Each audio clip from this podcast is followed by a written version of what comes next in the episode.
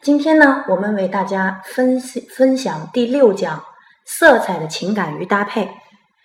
一说到色彩呢，很多朋友感觉到非常的兴奋。为什么？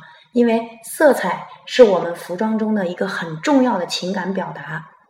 比方说，我们离的看一个人离得很远的时候，我们就会觉得色彩占有一个非常重要的一个视觉抓力的作用，因为色彩。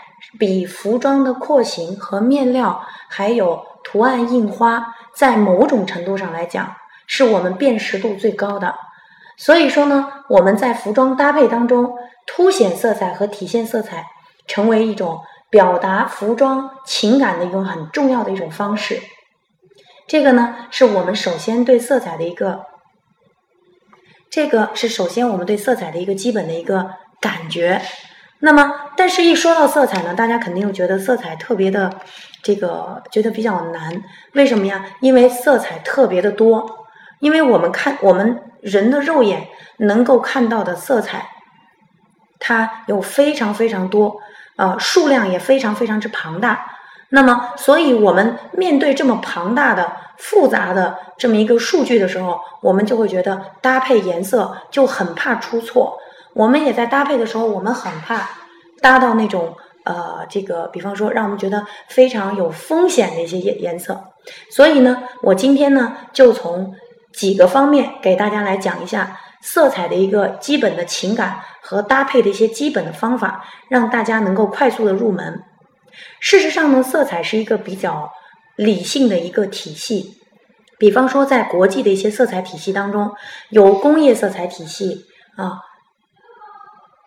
有工业色彩体系，还有这个呃，关于比方说有这个呃服饰用色体系，像奥斯瓦尔德体系啊、蒙塞尔体系啊，然后日本的 PCCS 体系啊，这些都是色彩研究色彩的一些专业体系。在这里我们不做过多的研究，包括我们服装行业还有很多服装行业，在我们买面料的时候，我们不是凭感觉去买面料，我们是要有一个叫潘东色号。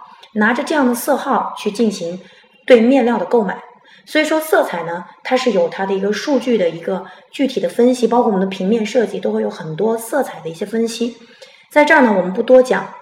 那么今天我会给大家，第一，从色彩的服装搭配的美感价值；第二，从色彩的一个基本分类和数量；第三，我们从色彩的情感；第四，从色彩的基本配搭四个方面给大家来分享色彩的搭配。那么，首先说一下色彩的一个美感价值。刚才我已经表达过，色彩是服装当中的重要的情感表达，而且是很具抓力的情感表达。那么，色彩由于它这个视觉的抓力够强，所以说不同的色彩，它吸引人或给人带来的心理的反射和印象都是不同的。呃，那么我们在这儿首先。给大家说一下色彩的一个它的一个基本的一个情感啊，那么我们来看一下，我把色彩的情感就是我第三部分要讲的，我放到前面来讲，这样会更顺一些。那么我们来看一下色彩的情感，首先我们给大家举几个例子，比方说我们说的婴儿用色，一个小朋友刚出生，一个 baby 刚出生，我们会感觉到他应该穿什么样的颜色呢？我记得我有一个朋友，她那个时候怀孕，然后呢，她特别想知道她怀孕的是她的肚子里是男孩还是女孩，但是呢，医院又不告诉她，她呢就想了个办法，就跟医生从侧面打听。她说：“我还有一周就要生了，我这个生的小孩呢，他是男孩还是女孩？医生你应该告诉我。”然后他没有直接问，他是说：“我这个孩子出生，我要给他买衣服。”我应该给他买淡粉色呢，还是应该给他买天蓝色呢？医生也很聪明啊，医生就说买黄色吧。然后呢，我这个朋友直接就觉得很崩溃，为什么？因为黄色它并不代表的女性或者男性。那他问的问题是淡粉色，哦，他就明白应该是女生；淡蓝色呢，应该是男生。所以呢，我这个朋友呢，他当时就是呃，觉得医生还是不愿意告诉他。当然了，这个是大家的一个普遍的一个认知，觉得粉色代表女生。蓝色代表男生，为什么呢？因为我们觉得粉色它是红色的一个家族变淡之后的一个色彩，所以粉色会给我们带来初恋呀、稚嫩呐、啊可爱的感觉，并且我们觉得很多小朋友刚出生就是粉色的，所以我们愿意给这个儿童婴儿的这个服装用色，我们就愿意用这些粉蓝啊、粉红啊。淡淡的鹅黄色啊，包括一些这个淡淡的紫色呀，还有一点就是对婴儿的眼球的刺激比较小，而且粉色、浅色类的会给人感觉很轻盈，跟小朋友的这种这种状态非常的吻合，我们会愿意选择这样的颜色。包括儿童的房间，像床单啊、装修、墙漆的用色都会很淡雅，这就是色彩的情感。那我再给大家举一个例子，就是我们说到的西方用色和东方人的用色也不太相同。比方说，我们会发现很多床品，就是我们说到的这个家居用色，西方人呢，他们在很多服装的用色上，家居的用色更加喜欢深沉的颜色。那么这种深沉的颜色，比方说酒红色，比方说那种海军蓝色，就是深蓝色，比方说呃很深沉的紫色，那么。这个深咖色等等等等，西方人特别喜欢用这种深色调。那东方人呢？尤其是在我们国家，中国人喜欢，尤其是三四线城市喜欢大红大绿的颜色，甚至比较鲜艳的颜色。越是往一线城市走，颜色用的越不鲜艳。是什么原因呢？这就是体现着这个经济发展对人们用色的高级程度的一种辨识。经济发展越好的都市和城市，它的用色会更加的这个稳重和低调一些，它不会追求过于强烈和刺激的颜色。那么，对于比较这个就是呃比较落后的或者说经济不够发达的城市，人们更加希望用鲜艳的、接近大自然的颜色来表达。那么，再给大家举一个例子，就是日本人的用色。在东方，日本的用色，整个日本的用色，大家会发现接近于一种比较，我们说，因为日本是枯文化，在日本灰色系用的是最多的，包括它的城市用色，人们的服装用色，它很多颜色都会加入灰度，那么这恰恰体现了日本的民族的一个人们的一个气质，就是日本人他是相对比较有忧患意识的民族。所以说，他们的用色不会过分张扬，他会比较有忧患意识，他会相对来讲内敛一些。所以在日本，灰色系是最多的啊。我指的是城市用色，整个日本的这个大部分的色调，包括这个装修用色等等。那么日本人还爱用跟海洋有关的颜色，比方说深蓝色啊。那么这种这种色系用起来之后，会给日本人日本人的配色也是特别浅的樱花粉。樱花色和特别深沉的颜色，和枯竭的这种呃这种灰色呀，包括这种深咖色呀，代表着民族忧患意识的这种枯文化的色调，用的是特别多的。那么我们再举一个例子，就是意大利的用色。意大利回到欧洲用色，意大利大家都知道它是奢华为主的用色，所以在意大利最经典的用色是宝石蓝配黄金色。那么，宝石蓝它代表的是蓝宝石的颜色，是非常高级的颜色。那么，金色又代表着黄金，所以这两个颜色配在一起是极度奢华的感觉。好的，那么相信大家听完这些用色之后，相信大家对色彩的情感会有一个认知，也就是说，我们在不同的场合在着装的时候，或者在我们想要表达某种风格的时候。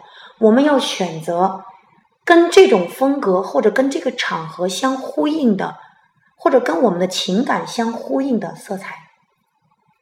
主色，我们首先要用到跟我们的情感相呼应的这种主色。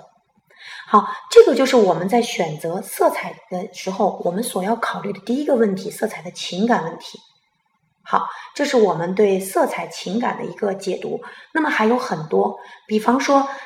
埃及，埃及由于它是死亡文化为国度的，但是埃及它的颜色主要跟我们说到的这个沙漠啊，跟呃这种这种埃及的这种有一种矿物粉也是蓝色的。所以说，在埃及的用色当中，它也有很多这种跟蓝色和金色，但是埃及蓝它是那种矿物粉的，就是有一种虫子哈，它是呃烟呃就是有一种虫子，这种虫子呢，它把它磨成粉，人们涂在皮肤上是为了保护自己的皮肤，那么就出现了这样的一种埃及蓝，有点类似于孔雀蓝。然后埃及也喜欢用沙漠金，所以说呢，埃及的配色。跟意大利的配色多少有点像，但是它会用那种孔雀蓝配金，这就是每个国家、每个地区、每个人文它所表达的情感不同，所选择的颜色不同。那我相信大家应该理解，在我们国家中国，人们更加喜欢动态配色，就是配出来的颜色非常的动感；而在日本，人们喜欢更喜欢静态配色，配出来的颜色给人感觉很安静。在意大利配出来的颜色，人们更奢华。在日本，人们啊，在这个不同的，比方说，在法国，法国受洛可可文化的影响比较深，那么法国很多颜色是比较淡雅的，但是又追求多色彩。所以说呢，每个国家、每个地区、每个文化、每个人文不同，它的配色情感是完全不同的。OK，这是我对配色情感的一个解读。那么接下来，我们给大家说一下色彩。从专业角度来讲，有几个分类方式。那么大家应该知道，我们人的肉眼是可以看到七百五十万种颜色到一千万种颜色的，如此之多。那么对于很对于小动物来讲，它跟人的看到的世界又是不同的。比方说，对于小狗，小狗它看到的世界整个是黄黄的一片。那么我们。人类看到的颜色是七百五十万种到一千万种，这是色彩的数量。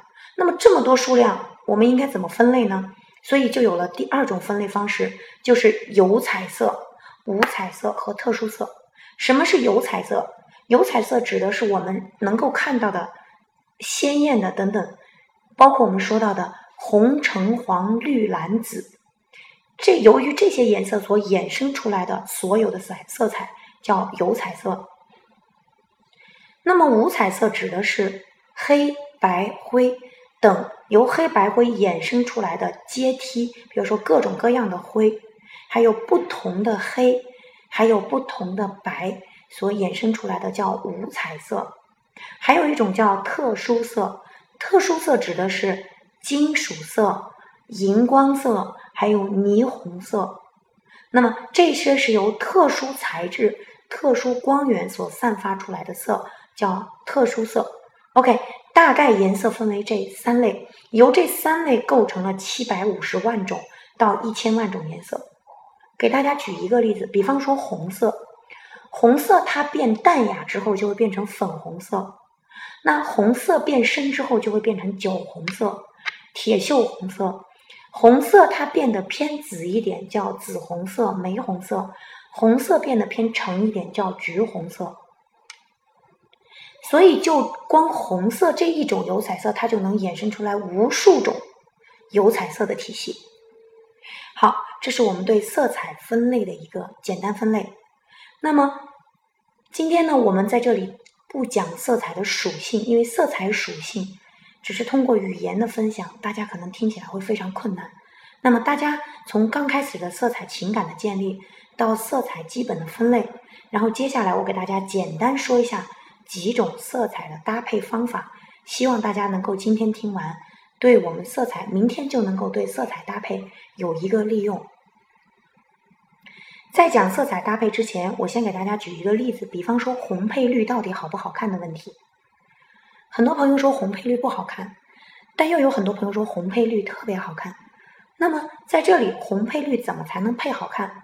也就是说，红配绿既然能够配好看，也就是说问题没有出在出在红还是绿的问题上，没有出在色彩本身的问题上，而是出现在你怎么搭才会好看，是出现在我们搭配的手法问题上。我相信大家这样一定会从另外一个角度来考虑红配绿的问题。那么怎么才能搭好看呢？那么我们在这里呢，给大家提供几种方法，比方说第一种方法。叫视觉的前进和后退法，还是以红配绿为例子。比方说，红配绿，我可以配出一个非常的鲜艳在视觉之前，一个非常淡雅在视觉之后。比方说，我们通过淡雅的绿色、淡淡的绿色和非常鲜艳的红色来进行搭配，更加形象的来讲，比方说，我穿了一件红色的鲜红色的风衣，我用特别淡雅的丝巾、淡雅的绿色丝巾来进行搭配。那么这个时候，我们发现红配绿是非常美的。这是我们说到的红配绿的一个第一种搭配方法，就是视觉的前进和后退。那么第二种就是我们说到的红配绿，第二种搭配方法就是我们说到的面积法。我们可以采用大面积的红色，比方说，我们可以采用大面积的服装的。这个主体的，比如风衣是红色、鲜红色的，我照样可以用鲜非常鲜艳的绿色，但是我把绿色的面积变小。比方说，绿色是我们的扣子，绿色是我们的带眉，绿色是我们的这个服装的某一个印花设计。那么这个时候有了主次面积之分，红配绿也会非常的好看。就像我们中国风当中，红色作为服装的主体用色，而绿色只是滚边和盘扣，会非常非常漂亮。这是我提供的第二种搭配方法。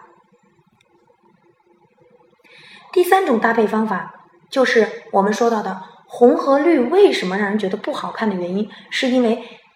上身百分之五十的面积是红，鲜红色；下身百分之五十的红是绿色，鲜绿色。那么这两个颜色让人的视觉没有得到缓冲，所以说呢，我们可以采用叫隔离法，我们让视觉在中间休息一下，这两个颜色也会好配。比方说上装比较鲜艳的红，下装比较鲜艳的绿色的裙子，那么这种搭配是不好看的。那么在我们在腰间。可以有一个腰封或者有一个腰带，我们可以通过这个腰带颜色非常的淡雅，或者是黑白灰，或者是非常淡雅的颜色。那么这个时候人们在看起来就会有看完红很鲜艳，然后视觉在中间缓冲一下，看了淡雅的颜色，然后下面再紧接着看鲜艳的绿色，人们的视觉一旦得到缓冲。人的视觉舒适度提高了，美感也自然而然会出来。OK，这就是我给大家提以红配绿作为举例，给大家提供了三种搭配的方法。当然，我们专业的搭配方法还有很多。那么我们到后面，我们再给大家来分解。那总结一下今天的内容，今天我们给大家讲了色彩的情感，也就是说，当我们想要去约会的时候，我们可以选择什么样的主色？我们选择更加温柔的主色，比方说淡雅的粉色、淡雅的紫色或者淡淡的天蓝色，我们可以选择很淡雅的颜色来表达我们的温柔。当我们想要表达我们的专业和职业精神的时候，我们可以选择比较硬朗的颜色，因为色彩情感当中有一种叫软硬，我们可以选择硬朗的海军蓝、黑色、灰色等等。好，这是。当我们首先在着装之前选颜色的第一个思考，就是选择色彩的情感是最为重要的，因为色彩是表达服装情感的主一个非常重要的表达手法。